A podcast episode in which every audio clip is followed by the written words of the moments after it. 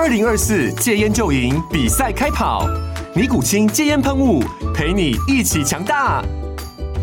戒烟不容易，单靠意志力戒烟的人，时常无法克服戒断症状而失败。尼古清戒烟喷雾将是你的神队友，简单一喷，药品急速释放，立即缓解七大戒断症状，不限场合提高戒烟成功率。除了尼古清神队友，你还可以寻求专业医疗人员协助，一起迈向戒烟成功之路。尼古清戒烟喷雾，用科学方法戒烟，请咨询全台各大药局及戒烟门诊。本广告由尼古清戒烟喷雾、卫部药书字第零二七八三五号提供。嘉安嘉护股份有限公司，台北市中山区民生东路三段二号十楼，北市卫药广字第一一三零三零一九零号。尼古清戒烟喷雾，相伴每个新开始。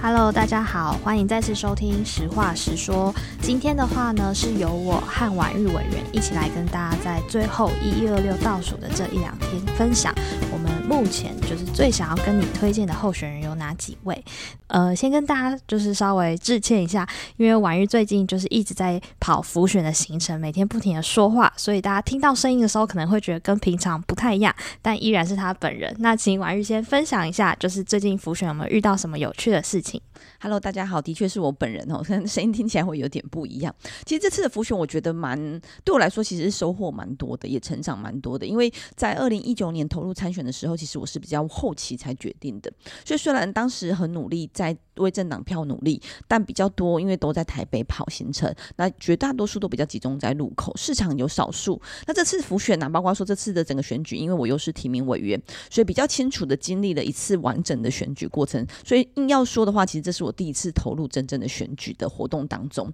那这次的浮选也也很很深刻的感受到说，哇，真的选举非常靠策略，也非常靠体力，空战陆战都不能放过。我觉得，因为像我们呃时代力量，就目前现在只有三位立法委员，所以每个人都是卯足了全力在各地进行浮选，包括我们的决策委员，包括我们的呃党公职等等，都一直在努力。那像是我自己啊，就是从浮选的区，就从花莲到屏东，就是全部我们有候选的地方几乎都去了，只剩下我们在澎湖有一。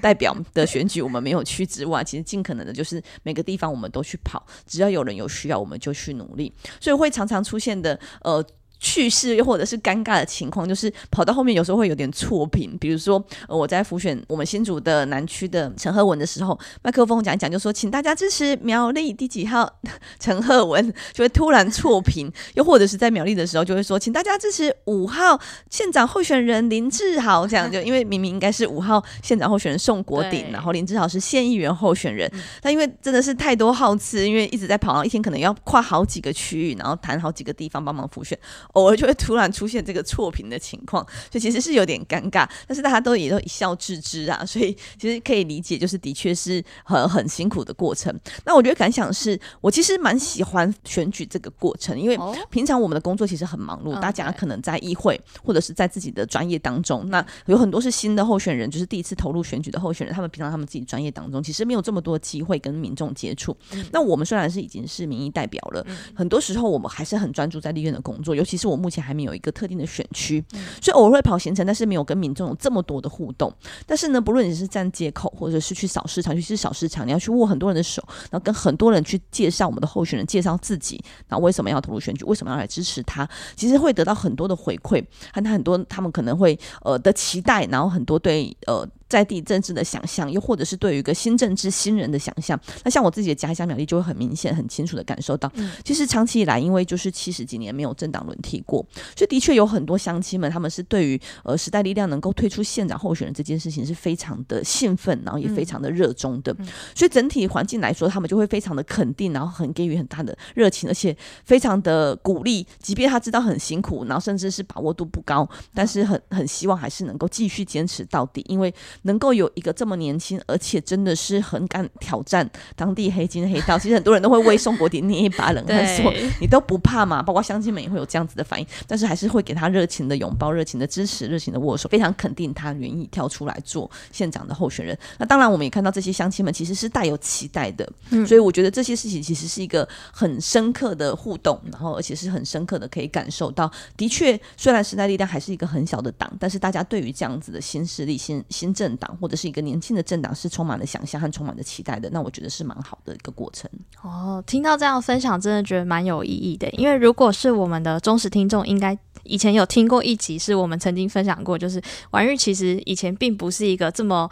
外向的人 是的可能有一点稍微有点社交恐惧症，可是我听起来就是在这个浮选的过程当中，因为接触了很多不同的人，其实也慢慢的就是在。每个人的身上获得了这个跑浮选的动力，嗯，而且也会很心疼啦。时代力量很认真的候选人其实真的很多，因为我们的党的资源和个人的资源，因为年轻，然后包括我们很多都不是长期的，真的是没有没有后面没有建商啊，没有财团啊，没有集团的势力，嗯，所以其实大家选举经费都不高，所以都是靠认真来选举。那很多区其实就会看到的是，我们可能已经在街头站了半年了，然后在最后一周才看到候选人，其他候选人竞争者出现，所以我觉得这其实是能够让我觉得。真的能够在这个党跟大家一起奋斗，是很值得骄傲的地方。对、嗯、哦，我其实也觉得蛮感动一点是，真的是在这次选举当中看到时代力量是一个小党的时候，是一般的那个车扫，就是那种吉普车或卡车在扫，但时代力量会有脚踏车扫。跟机车车扫，然后甚至是连在雨天的时候，就是昨天下雨哦，然后婉玉还跟嘉伟两个人一起站在穿着雨衣站在路口，然后又或者是站在那个战车上，其实就是亲力亲为啦。因为我们还是对政治有一个期待，是大家能够成为理性选民的人越来越多。嗯、那的确，我们是能够送得出去的宣传小物，大概就是面纸、口罩，嗯、相对真的是非常便宜的东西，嗯、没有办法送拉面呐、啊，没有办法送泡面啊。甚至没有办法送大礼包啊，这种东西。但是其实我觉得这就是回归到政治的本质，是应该是对公共事务，对于我们的台湾整体的环境有期待，其实才是为什么要选举，为什么要走向民主的过程。嗯，就有点像是那个以前很常讲一句，就是礼轻情意重。那已经到了选前最后两天了，就是目前婉諭如何看待，就是我们这次在苗栗的选举，因为这是我们少数有既有推出县长候选人，然后又同时推出了很多名的议员候选人人的一个区域。嗯，其实我觉得苗栗的选情其实蛮精彩的。那我觉得也的确带动了整体苗栗人对于政治的期待。虽然我们看到说，呃，我们即便很努力在打这个黑金黑道的呃国民党的候选人，嗯、的确他有这样的背景，但也看到的是，呃，很多乡亲们其实对于这样长期以来有这样子的利益的勾结，其实已经非常习以为常了。嗯、但我们嗯，对，我们一直努力打他，但是支持者他的支持者其实还是为数众多啊。嗯、那其实是很辛苦的。嗯、那这次我们也看到民进党有。推出这个候选人，但很可惜的是，我觉得不论是国民党或民进党，可能都还是有这个抹黑的状况。如果光是看证件发表会，其实就能够具体来提到说，呃，国鼎他希望做的事情很多。嗯，那像民进党的候选人，我其实是觉得，呃，长期以来啦，我自己觉得苗栗有一些偏绿的选民，但他们会对民进党有所失望，是民进党并没有这么认真在经营苗栗。包括这次的证件发表会，其实也让人很生气，就是民进党的候选人其实是有一点，呃。呃呃，趾高气扬的态度。嗯，我记得他讲一段客语嘛。对，他意思就是讲说，呃，其他人的证件都是假的，因为只有我们才在中央有人，只要有中央有人才会有钱。我要做什么，蔡英文都说他会答应，所以我们选举就要选我，才有办法让证件落实。嗯、可是我觉得这很荒唐，就是民主不是这样的，民主是站在中央的角度，如果站在国家的角度，站在总统的角度，是怎么样去治理台湾，而不是让这个地方的候选人跟我同党，这个地方的执政者跟我同党，我就把中央预算拨给他。但他居然可以这样子的。趾高气扬的把这件事情拿来说嘴，而且甚至认为这是天经地义，就是我一定要选同党的才拿得到中央经费，我觉得是很可惜，而且让我觉得有点点愤怒的地方。嗯，其实从这也可以看到不同候选人是如何看待政治这件事，像是。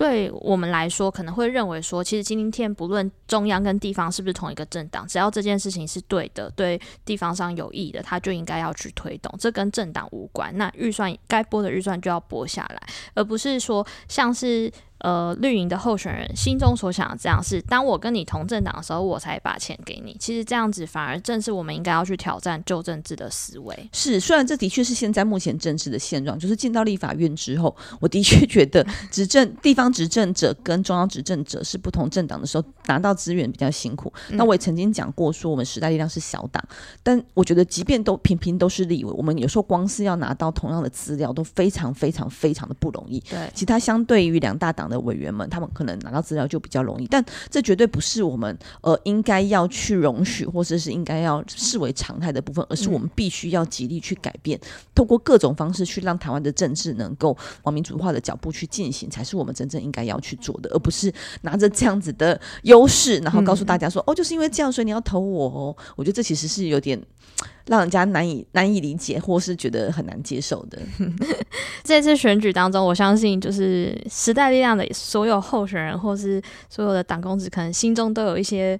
很想要抒发的这个感受，我相信可能还有一些听众还不太认识我们苗在苗栗的这几位候选人，婉瑜要不要稍微介绍他们一下？嗯，我们这次在苗栗，因为时代力量相对来说就是过去的支持者比较偏中低年龄层的部分，那我们主要的策略是就是在三个选区有推出我们的候选人。那当然当时其实也希望能够有更多，但一直后来我们其实不是一个有人来报名就会提名的政党了，我们还是我有慎选，然后觉得适合的才来做推出。所以我们在竹南这边。是推出了我们的叶中伦，然后他一样跟国鼎是。呃，在地在地人就是中人，是从小出生在地长大的，同时也是一个科技业的工程师。那他也是希望能够让我们的家乡更为努力。老实讲，我觉得有时候时代力量的人就是很傻，像包括我自己啊，然后包括中伦，其实我们在科技业的收入可能远远都高于我们作为正式工作者。对，但是就是有一股热情，希望能够改变，然后希望能够让台湾变得更好，所以才投入参选。那中伦也是一样，他从科技的角色，然后进入到。呃，参选其实也是呃很辛苦，然后也需要历经一些转变，但这就正是为什么我们希望能够为自己的家乡、为我们所关心的土地、关心的人，能够来做出努力。那毅力是投份的候选人，当时他其实也是跟他其实跟我一样，在从政在投入参选之前是一个全职妈妈，嗯，她是龙生村的媳妇，因为先生的关系，所以是呃结婚之后搬到苗栗来住，所以他说他是呃苗栗的媳妇。那因为在苗栗长期待了十几年之后，有非常多的深刻的情感。嗯，那他一直都是国鼎的呃志工，也是支持者，所以当初来到党部，一直都是在用一个协助国鼎选举的角度，希望去。但因为他真的是非常的坚强，然后也非常的勇敢。大家可能有注意到，也有可能没注意到，就是在龙生抗争的。冲突最大的那个夜晚，他其实是站在第一线，在跟大家做奋斗的。那他自己也深受到一些伤，一些一些皮肉伤这样子。但他认为他不能退退缩，如果连他都退缩的话，怎么让这些支持他的亲友们交代？然后也对不起这些土地，对不起这些人。所以，因为他的个性就是国鼎，有看到他长期站在志工的角度，站在支持者的角度，其实是很适合来为苗栗这块土地一起来做努力的。所以就邀请他投入。所以他当时其实跟我一样，是非常的错愕，觉得。哎，你是不是脑袋坏掉了？怎么会找一个全职妈妈来参选？所以当中也历经了很多过程，包括跟他讨论和他自己的想法，还有家庭是否能够接受。那投入参选之后，他也是非常的奋力。他是我们投份三汪男装的候选人，我们也看到他真的是投入参选之后，非常的有毅力，而且非常的试着把他的政见、他的理想，更多的论述，更多的希望能够得到乡亲们的支持。这是我们在投份三汪男装推出的候选人。嗯。那接下来呢，还有一位是林志豪，是我们苗栗公馆投务的候选人。大家可能会比较有点点质疑的，或是有点疑惑的是，他其实原本是民众党的党员，然后同时是赖香林委员在苗栗服务处的呃协助者。我记得他应该是呃非公费助理。那当然，大家可能有注意到，也可能没注意到的，就是他有历经了一些民众党党内的提名的过程中的荒谬。当时在初选的提名的过程当中，他觉得非常的挫折，也非常的生气。为什么民众党可以这样子？坚持提名一个背景不是很好，然后也没有认真做事的人，然后不让他出来选举。他那时候告诉我说，他其实没有一定要选，但他觉得民众党不应该这么做。民众党号称自己是一个新政新政，而且是一个公开透明、公平竞争的政党，怎么可以这样子完全黑箱作业的来做提名？甚至他希望能够跟杨乔安来做初选。如果民调输了，他甘愿退出，他也愿意来支持杨乔安。但是，呃，苗栗的主委、党部主委、民众党党部主委告诉他，你可以。自费做民调，但是不管你民调如何，我都不会提名你。他是非常的生气，所以他也寻求想说，哎，会不会是苗栗党部主委的问题？嗯、所以就投诉，呃，应该是说起诉网上到中央。那中央后来这些事情就不花大家的时间，大家是可以去上网查询一下。后来其实也上了蛮多新闻的，嗯、所以他非常生气，毅然决然的就要退党了。那我跟至少是长。多年认识的朋友，嗯，他其实是一个非常诚心正直，而且是非常憨厚的年轻人。他没有想太多，他只想着要为苗栗做事。嗯、他长期在苗栗推动青年创业，很不遗余力。嗯、而且他自己因为有一些生意上的经营，那他也协助到很多弱势。他家里其实经营床垫生意的，哦，所以当家庭他看到有一些在学校学生会啊，如果听到有一些家庭有需求，或者是一些老人家独居老人有这样的需求的时候，他是会提供免费的床垫给他们。那我觉得他这样的初心，我愿意让苗栗变得更好的初心，其实我是非常肯定，而且也非常认同的，所以后来就因为这样子的情况下，在在他退出，他决定退出民众党之后，我们才开始有交集。那他也在苗栗其实非常认真的经营。我们认为苗栗需要反转，绝对不能只靠少数的一两席的议员，所以这次才会有县长候选人以及三位议员都希望能够进入议会，然后组成党团。嗯嗯，从婉月分享中，真的就是认识了很多我们平常看不到志豪，就是可能私下在做的这些呃善事或者是好事。他其实是有点腼腆啊，老实讲，他不太习惯呃 一直在自己一直分享自己，或是一直在场合上说。但是他其实是一个很认真做事的人，他跑行程、跑地方，这些认识拜会，其实非常的努力。嗯，好，哎，那谈完的苗栗，一定也要谈一下新竹的部分吧？没错，新竹是时代力量在二零一八年唯一组成政党的地方议会。那显见这几位议员其实是非常认真。嗯、那包括这四年的问政，我相信如果有关注到的，呃，我们或许没有很多的新闻露出，我们或许没有很多的钱做行销，但如果去看他们的粉丝页或者是看议会的咨询，会知道我们现在现任的三位蔡慧婷。廖子琪和林彦甫都是非常认真、非常努力在打拼的。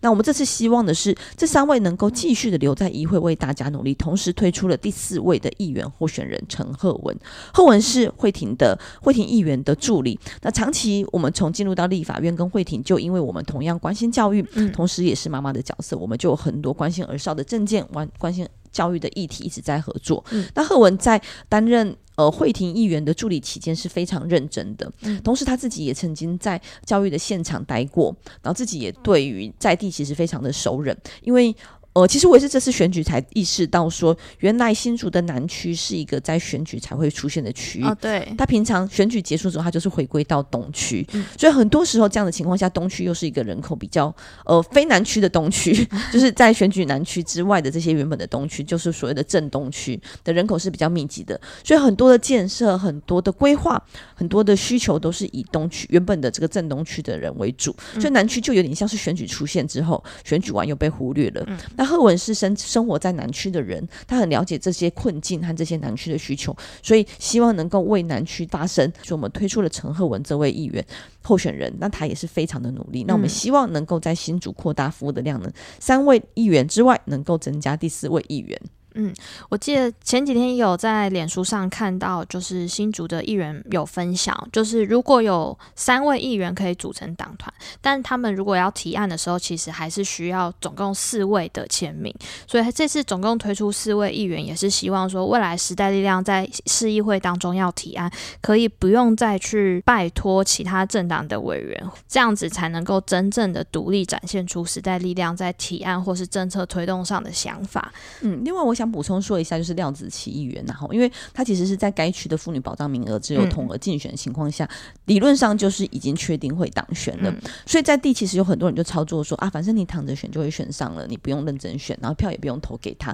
嗯、但是我们还是要特别来呼吁是，子琪并没有因为他已经确定当选，他就不跑行程，不去街头跟大家宣讲他想要做些什么。其实他的证件发表会，还有在街头讲他的证件和他过去四年做了什么，我觉得是非常认真，比在地的其他议员候选人都还认真。对，那为什么已经确定当选了还要这么做？因为我们想让大家知道的是，政治不是只有选举选上而已，其实是应该要让大家更知道我们政治人物的目标是什么，我们的政见是什么，我们想要做哪些事。同时，希望能够带起更多的在地乡亲们关心我们政治，关心我们的生活。所以子琪非常的认真。那同时，我也觉得不应该是呃，因为会确定当选就有所谓的分票机制，又或者是有这些配票的动作。因为选举原本就知道，大家从很小就知道，从课本上读到是要选贤与能，选出一个适合会做事的人很重要。如果子琪很低票当选，跟很高票当选，我觉得意义是截然不同的。如果他能够高票当选，在地的乡亲肯认了这样子的做事态度，而不是只要选上就好，不是只要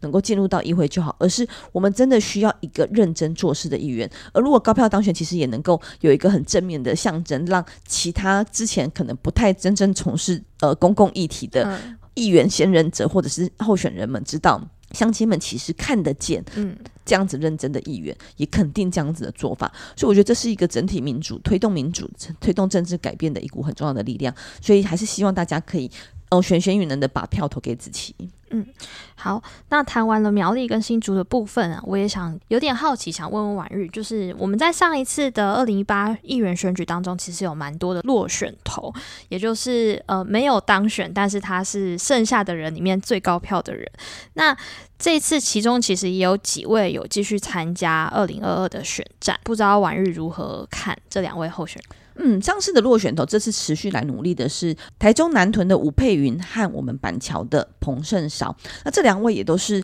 呃，我见到时代力量的时候，他们就已经在时代力量奋斗。他们在二零一八的时候落选，成为呃落选，但是他们并没有离开政治，也没有离开他们的选区，持续的都在推动。因为我刚才提到的，就是我们很多候选人投入都不是只是为了选上有一个名字，然后很响亮而已。其实是因为已经在做事，已经有理想，希望能够实践，所以。才投入参选的佩云和盛少就是，即便二零一八落选，他们仍然在区域里面，在台中、在新北为大家持续来做服务。像佩云，我们过去也跟他揭发起呃台中的呃很严重的不当对待儿童的事件，嗯，那他也是持续的在我们的台中党部努力。那盛少也是一样，在新北我们也曾经多次的跟新北的民众们站在一起，像是金山小编的事件，嗯，又或者三重警察打人的事件，嗯，其实都再次的看到了民众对于公权力的无力，民众对于体制的无力，那我们持续就是跟人民站在一起，希望能够成为他们的后盾。那这次也是继续的来做投入。当然，我觉得选举每一次都是非常艰辛的，并不会因为你上次是落选头，这次就更有把握。对，每一次的选举，因为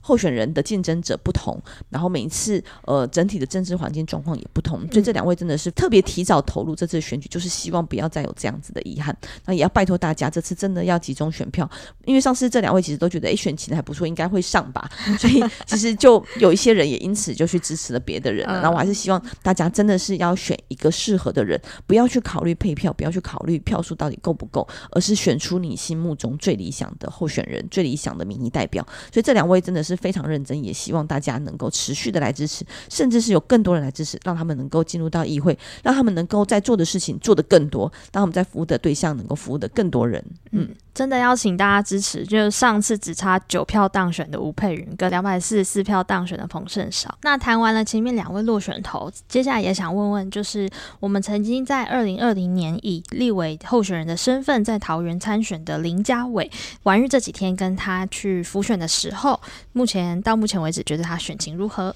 嗯，选情大家都不敢讲哈，就是胜选没有，呃，选举没有一定会上的，那大家就是拼到底。那尤其是呃，老实讲，我们那时候其实有问过，所以大家有没有去分析一下自己到底选上机会多少？嗯，那是因为大家知道，就是做这些这些了解，其实是要花费用的。对那对于时代力量来说的候选人都很小。很少资源的情况下，大家就是反正不论如何就是拼到底就对了。嗯、那嘉伟其实是我一直很敬佩的一位候选人。那首先跟他认识，就是在二零一九年，二零一九年的时候，跟他一起代表政党参加民办的电电视辩论会，我就会。意识到说哇，他超级有逻辑，而且他真的能够把脉络梳理的很好，口才也很不错。然后整个论证其实非常坚持，呃，非常坚非常强的一个人。嗯，那当然立委选举并不容易，所以他上次没有选上情况下，还是希望能够在地经营。那过去两年多，我们其实是在立法院的同事，他是邱显志委员的幕僚。第一年的时候，我在卫环委员会，像劳动的议题我比较不熟悉，这就刚好又是他的强项。佳玮是台大的硕士，从事劳工服务、劳工运动大概十几年。嗯，我们知道台湾的劳权。环境其实并不好，呃，可能也很多人不知道，因为过去我成为一个劳工的时候，其实没有太有感觉。就是我们其实我们台湾的文化，就传统文化，都会告诉大家就是任劳任怨，对，所以其实没有想过成为一个劳工该有什么样的权利。嗯，但因为进到立院之后，看到有很多的职场安全的灾害，造成一辈子的伤，身体上的伤害，心理上的伤害，其实都是来自于我们对于劳动的环境、劳动的权益不够理解，也不够认识。其实职场安全就是我们劳权应该要捍卫的一个部分之一。嗯、那像这部分都是嘉伟在我进入到立法院之后，陆陆续续帮我补课补上来的。嗯，所以他其实是一个非常认真，然后跟劳工朋友始终站在一起的人。那我们也看到他这次推出的一个看板，在总理是指呃这个多次重大违规事件的大企业们的这个清单列出来，嗯、并不是像其他候选人一样，只有说要投我要投我，然后什么什么什么原因要投我这样。他其实是已经在做事，因为过去两年多在立院，他有非常充足的经验，嗯，然后他也是一个准备好的人了，所以我们希望能够让这么专业、有经验又已经准备好的嘉伟能够进入到议会为大家服务。嗯，其实嘉伟也是我私心蛮支持的一位候选人，尤其他就是二零二零年的时候，其实在桃园的这个立委选举当中，虽然非常艰困，但其实也拿到一万七千五百一十二票。那也希望就是当年支持家伟的选民，今年愿意再站出来，让他真的能够前进市议会，继续为更多的劳工来服务。嗯，另外一个部分哦，其实我觉得也蛮多的选民在做选到底要选谁的判断的时候，其实除了政党，还有一些人其实是看议题的。那也想要从议题的角度来请婉玉分享一下，就是如果你在乎这个议题的话，可能要投给什么样子的选呃候选人？我觉得议题这件事情很重要，是因为我们认为民意代表不是只有帮大家小红单，或是帮大家关说，其实这根本不应该做，不是只有，因为但是有些有言，我有些。民意代表只做这些事情，嗯、我认为民意代表不论是在中央或地方，其实都是要促进台湾进步，让台湾变得更好，然后同时让台湾更加民主的这样子的角度。所以我们很希望的是，议员应该是本着他的专业进入到议会为大家服务，而不是跟地方的派系、跟地方的组织、跟地方的团体很熟，又或者是后面有一些利益的输送，所以选他。所以我们希望是从议题的倡议能够让大家更加了解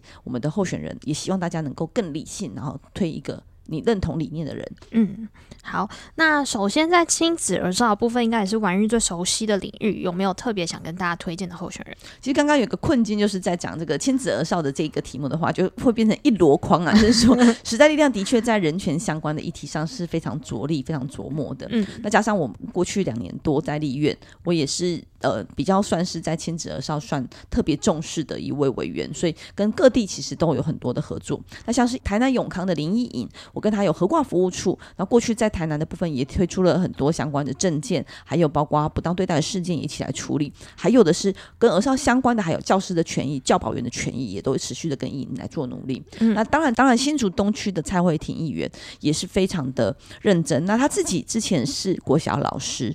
那也因为看到教育的现场有很多必须要来做改变的，所以投入的选举。那上一次有大家的支持，所以能够进入到议会。这次也希望大家可以连任。而蔡慧婷议员，包括我们之前在新竹处理的游戏场的断指事件，这些都是跟孩子们的。健康安全息息相关的，他也是非常非常的努力在做。那当然还有他的助理陈赫文，这次投入南区的选举，也是这些跟亲子儿少相关的议员候选人们，希望大家支持。那我自己办公室的就会有新北板桥区彭胜少和我们新竹县竹东的彭志豪，这两位也是在我国会的时候的伙伴，然后也致力在推动儿童游戏权、儿童人权相关的议题，还有如何成为家长的后盾，都是我们重要的伙伴。那另外的部分呢，蛮多的年轻人会。开始比较关心这个年轻的候选人，因为会觉得说年轻候选人毕竟可能想法跟上一代不太一样。那婉玉在这次的候选人当中有没有特别就是觉得说，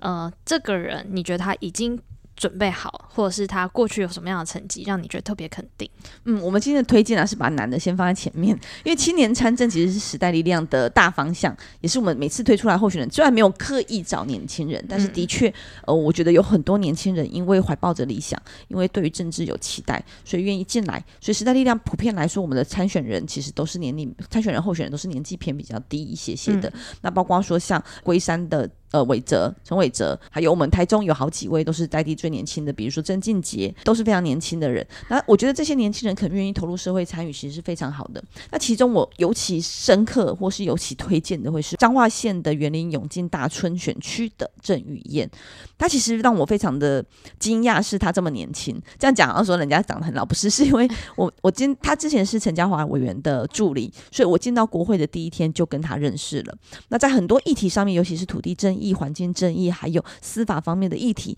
都常常跟他一起来做讨论。我就觉得哇，这个人真的好认真、好专业、好肯做事、好拼命哦。然后有一天，我突然才意识到，啊，原来他才二十几岁，我这简直是以为以为他的专业和他的经验有三十几岁。然后我才知道说，哦，他其实很早就开始参与社会运动。当他在呃法律系的求学的阶段的时候，就已经投入了很多他关切的议题上面。那他是一个在地永金长大的孩子，所以他希望能够回到他自己的家乡继续来做努力。所以这次回到选区，他也是该选区最年轻的候选人。同时，在我们扫街的过程当中，我觉得他也是最认真的。他也是很早就开始在扫街。那当然，我觉得在地的平均的议员的年纪可能有超过他十岁，甚至到二十岁是有可能的。我没有仔细去算了。那这么年轻、这么认真的人，尤其是我刚才提到，我真的不知道他是只有二十几岁，因为他真的非常的专业、非常的认真，然后非常的有经验。整个谈吐、整个知识背背景、整个脉络都是非常非常让我敬佩的一位候选人。真的也很希望大家能够看到这件事情，然后让他能够进入到议会。我觉得真的是，呃，我很肯定的跟大家说，就是语言如果进入到议会，真的是在地人的福气，能够为大家做很多的事情。那再来是劳工权益部分，应该也是大家都很熟悉的。那婉諭有没有特别想要跟大家介绍的？嗯，人权一直都是时代力量的主轴，那里面都包含了我我比较在乎、我比较我比较琢磨的人。儿儿童人权之外，还有劳工的人权也是非常重要的。所以长期以来，时代力量都跟劳工权益站在一起。那像嘉伟和桃园中立的林嘉伟，刚刚前面有提到，又或者是我们嘉义市的王浩，都非常的努力。他们过去也都是这个呃工会里面的代表，或是工会里面的好伙伴，持续的跟他们站在一起。还很多过去台湾其实有很多时候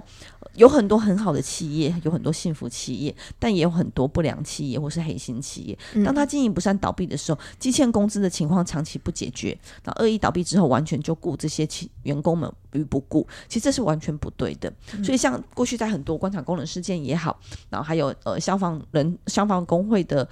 权益的主张，然后很多警察工会的部分，甚至是教保员、教师工会等等，嘉伟和王浩都是非常的投入，然后希望能够争取更多的劳工权益。而劳工权益其实真的是有关我们的生活。台湾有非常非常多的中小企业，有非常非常非常多的劳工，这些人都是受薪阶级。其实很多劳工他光是要养。养活三餐温饱，或者是让自己的生活过得舒适一点，其实都并不容易。所以，对政治或是对于社会议题，甚至是当他自己权益受到损害的时候，完全是求助无门的。那嘉伟和王浩长期以来都是在实际上有跟工工会、跟劳工们一起在努力解决劳动纠纷、解决劳资争议，非常有经验而且非常专业的候选人，希望大家可以支持。嗯，好的。那另外一个部分，其实时代力量一直为人所知，也是我们持续在主张促成居住正义的这件事情。在这个部分，其实时代力量有几位候选人是长期有在关注这个议题的。嗯，居住正义是一个我们很重要的一个指标，因为台湾其实高房价的问题非常的严重。相对于所得来说，在都会区的房价真的是非常的高，在我记得在世界排名也是大概十十三左右，就是非常的排名也是非常的前面，表示我们的房价负担很重。不光光是买房，其实连租屋都非常的黑市、黑箱、不透明，所以让我们租屋的品质很多时候都住在一个非常不安全的环境。因为为了寻求比较低价的房租屋的租屋的租金的情况下，可能会去。住在一些比较不好的、不安全的环境，对，所以居住问题、居住争议一直都是时代力量很琢磨的部分。那彭胜少，我们新北板桥区的候选人彭胜少，二零一八年参选差两百四十四票，然后同时他也持续的在时代力量的智库来推动居住争议，来执行居住争议的政策，从买房到租屋到学校宿舍，其实都是我们一直在关切的部分，嗯、包括从房价，包括从公共。包括从房价、社会住宅，也都是我们努力的方向。那里面琢磨最深的候选人，应该就是彭胜少。包括我到地法院之后，我们其实很多推动相关的法案、相关的政策、相关的协调会，都是由胜少一手主办，然后一手邀请这些相关团体一起来做努力的。所以这么认真的人，房价的问题，我相信大家都很有感。我们希望年轻人有未来，大家真的要解决少子化的问题。我觉得房价也是房价或是房市问题，也是无可避免，必须要去面对，而且要。解解决的，所以也希望大家可以支持新北板桥区彭胜韶。好，还有另外一位，其实我觉得这位也很特别，他在地方文史上做了很多的努力，而且从他的脸书上面可以感觉到他在地方扎根的痕迹是非常非常深的。那秦婉玉也跟大家分享一下。嗯，林正芳说实在是我们呃候选人里面相对年纪比较大一些些的，但是他真的让我非常的惊讶，也非常的佩服。他是一个长期在文化领域、文史领域非常琢磨，在在地宜兰非常的有经验的人。那上次二零一八也是一样。是落选的情况，但他持续生根，而且我觉得有时候就是需要一些傻子啊，就大家在很积极的在努力我们的选举，然后很多的站街口的活动之后，正方老师还还在这个时间里面写完了《宜兰县志》这本书，因为我们知道宜兰是一个以文化立县的的地方，对，但是长期以来，我觉得政治的呃变形或是政治的呃角力。导致现在宜兰并没有一位是从文史出发，在教育专业、在文史专业的议员，我觉得这是很可惜的事。其实应该要找回宜兰市文化立县的这个光荣感和实际上对于我们文化立县的重要性的这些价值部分很在乎的人。正方老师长期就是在这个领域，所以会看到他当时的推荐他的人都是非常多文史领域的教育领域的人，而且是非常深根，基本上就是在那个那个领域里面的翘楚。比如说在考古学里面就有呃老师们来推荐，那考古。学也都是这些教授们、这些老师们都是在在这个领域里面最专业的人。那正方老师让我觉得很佩服、很惊讶，就是刚刚有提到，因为他上次选举就主要是从政见上来做推动，嗯，那。的确，陆战的行程少了一些些。那我自己可以想象，就是年纪大体力真的有差。那他这次就是希望毛足的劲，不能再让上次的遗憾发生。对，所以他非常非常奋力的站街头，而且真的是站到我们陪他站的人都已经踢腿啊，然后他还是持续的努力，甚至是背着他的灯箱上了这个呃圣母山庄，爬上圣母步道。哇，这真是非常的厉害。我去过圣母步道，其实。虽然不算太难或是太辛苦，是一个你有体力、你认真走就可以走得到的阶段，但是要背着灯箱，而且他年纪真的不小，能够做这件事情，而且他真的是从早到晚都在跑行程。然后上一次的选举的时候是大家叫他跑，他就说他可是我想要用证件来做努力，想要来做宣传。这次不是，是大家一直逼着大家赶快陪他继续去安排行程，所以我觉得这么认真，然后长期投入，而且真的我觉得在文史领域没有人可以胜过他，在宜兰没有任何一个可候选人可以胜过他。我们希望我们重视的不是只有民生经济的问题，包括我们台湾长期的文化的推动也非常的重要，所以希望大家可以支持正方老师林正方。嗯，哎、欸，之前正方老师其实有来过我们国会办公室，嗯、然后那时候印象很深刻，就是他跟他的助理们全部的人都穿着雨鞋，对，然后那时候他们就我们就问说，哎、欸，怎么穿着雨鞋？然后他们就说，反正宜兰每天都下雨，干脆就穿着雨鞋，这样走到哪里都不会是问题，就可以一直走下去。好，那在接下来呢，也想要请婉玉分享一下，其实有蛮多，我发现有越来越多人在关注交通平权的议题哦。嗯，这几年的确因为呃有越来越多的交通团体。呃，有机车的，有有行人的，有有脚踏车、自行车的，其实都一直在谈交通改善这个问题。我也是觉得交通的问题一直在台湾很严重。过去在进入到立法院之前，我可能比较在乎的、感受到的就是育儿的辛苦，因为推娃娃车就像在跑百米障碍赛一样。嗯、又或者是长期以来各地的交通塞车问题，像我们住内湖就非常明显，或者是我之前在竹科上班，也是一个交通非常容易塞住的地方。嗯、所以过去我们可能比较常态看的是交通塞车的问题怎么解解决。但进入到立院之后，实际来了解，发现是我们整体的交通的设置和交通的规划，其实非常非常不足的。对。那这些部分，我们过去只是希望能够呃单点式或是头痛医头、脚痛医脚的去解决塞车的问题，其实是不够的，必须要从根本、从法规面、从整体的城市治理、从交通的规划就应该来落实。所以，像我们的林柏勋，松山信台北市松山信义的林柏勋，就是一个长期关心路权的人，关心交通平权的人。他从过去在呃议会助理的期间就只。监督了相关市台北市的预算，像是公车有四十一亿的预算，但是这个四十一亿投下去，不知道大家有没有感受到台北市公车有改善了吗？相信大家是非常无感的，嗯、因为有时候这些预算花下去，其实如果没有对症下药，或是没有执行到位，其实是不没有办法改善的。所以像交通，光是公车大众运输就很重要，尤其是都会区非常的重要，他就琢磨在呃如何能够让这些交通。呃的设计能够更好，还有像机车的呃路权如何能够被执行，还有如何能够透过待转区表现的设计都能够改善之后，让我们交通更好。博勋绝对是这方面的专业，而且他自己非常非常有强烈的兴趣，所以多年来也爬梳了非常多相关资料，提出非常多的证件，甚至是实际上达到了改善。那这这部分，我觉得我们很希望这些以专业背景出发的人能够进入到议会，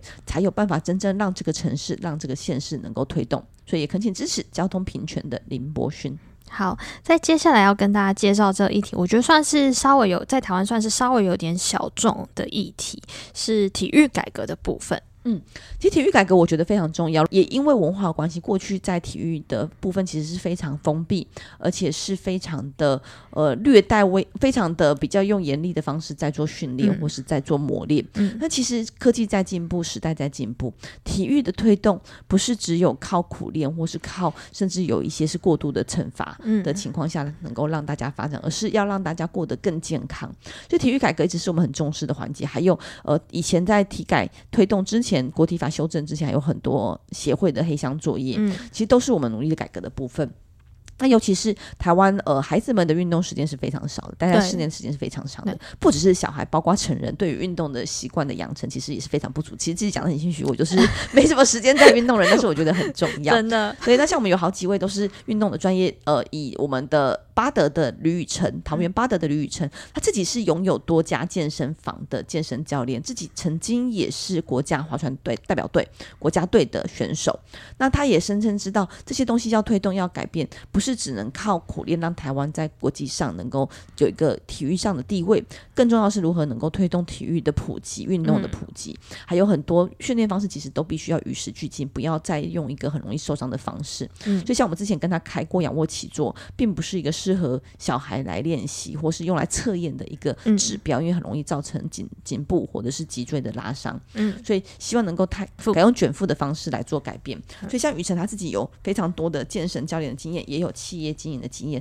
他也是投入一投入参选，真的是靠傻劲啊！因为生意做得好好的，干嘛要选举？对，对，然后所以他是因为呃，当时我们的桃园市议员简志祥也热爱健身，嗯、为了。健办了这个健身比赛之后，认识了吕宇成，嗯，然后也因为相谈甚欢，也认为他一直在从事推动教育、推动体育这方面很努力，所以邀请他进来投入政治的参选。所以这两位，我们的桃园市简志祥、巴德巴德区的吕宇成，都是在这方面的专业，希望能够让大家过得更好，过得热火生活。嗯。嗯好，还有另外一个部分，我觉得也是台湾近年来就是开始慢慢拓展的一个领域，再是国际外交的部分。嗯，其实讲到这些，我都觉得我们真的是太多太多傻子，就是有太多人在他原本的领域是赚钱的，是有未来的，然后但是他们还是愿意来投身政治，来就为公共议题、公共事务来努力。那像国际。国呃外交官刘世杰也是一样，其实外交官是一个很多年轻人很羡慕，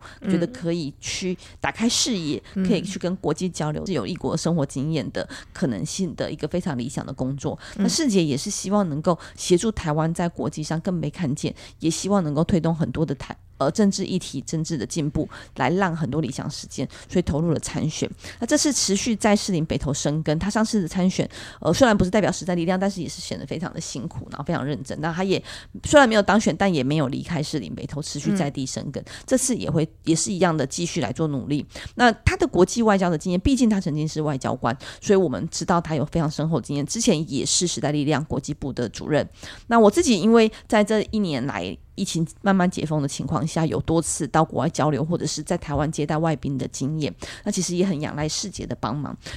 呃，他对于很多国家、很多政治体制、很很多国际间关心的事物是比较了解的，因为呃，国内里面的议题跟国际议题其实是很多时候是截然不同的。那我自己在开始接触外交的时候，有很多的呃。不习惯或是抓不到重点，都是靠世姐来帮我补足的。那同时，世姐也是两个孩子的爸爸，并且他也是一个运动爱好者，所以在在地也一直在持续推动运动的发展。然后，同时也关心教育，像我们之前跟他开过英语的座谈、双语国家的座谈、双语政策的座谈会。啊、嗯，同时也谈过我们的教育该如何的往前精进，或是让大家孩子能够平安健康的成长，认真念书、认真运动都很重要。所以在此也推荐刘世杰，希望大家可以支持。好，那除了我们今天有介绍到候选人之外呢，其实也有蛮多候选人过去曾经有上过我们的 Podcast 节目。那我也会把他们的这个节目的列表放在这一集的节目介绍栏当中。那就包括像是廖子琪议员之前就曾经从他大学登山溯溪的经验来跟我们谈虎豹潭事件后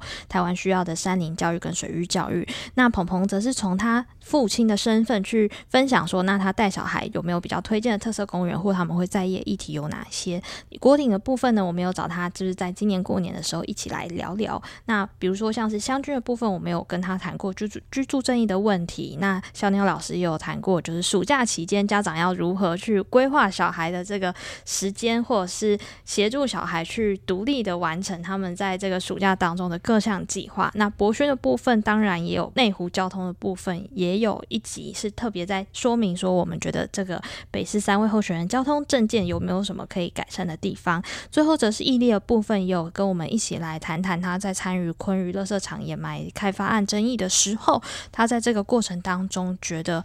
呃，龙生作为第一线的这个居民，他们的感受是如何，或是他是什么样子的契机，让他愿意从一个呃在地的居民走到候选人的这个位置？那最后也要再次提醒，就是投票就是这个礼拜六了，请大家真的真的要出来投哦。除了候选人之外，这次也还有十八岁公民权，一定要请大家特别支持。然后也希望大家要记得理性投票。我觉得最基本可以看一下选举公报，嗯，另外就是看各位候选人的这个粉转。我其实。一直觉得时代力量真的是很疯狂的党，就是大家有很多不错的工作之后投入选举，然后我真的觉得除了六都的首长之外，其实很少人像我们这些议员们、候选人们谈政见谈的这么多，谈的这么深刻，因为大家是真的真的很想做事，所以才投入政治的。就希望大家可以支持，而且理性投票。好，再请大家多多支持。那这集我们就先到这边喽，谢谢大家，谢谢，拜拜，拜拜。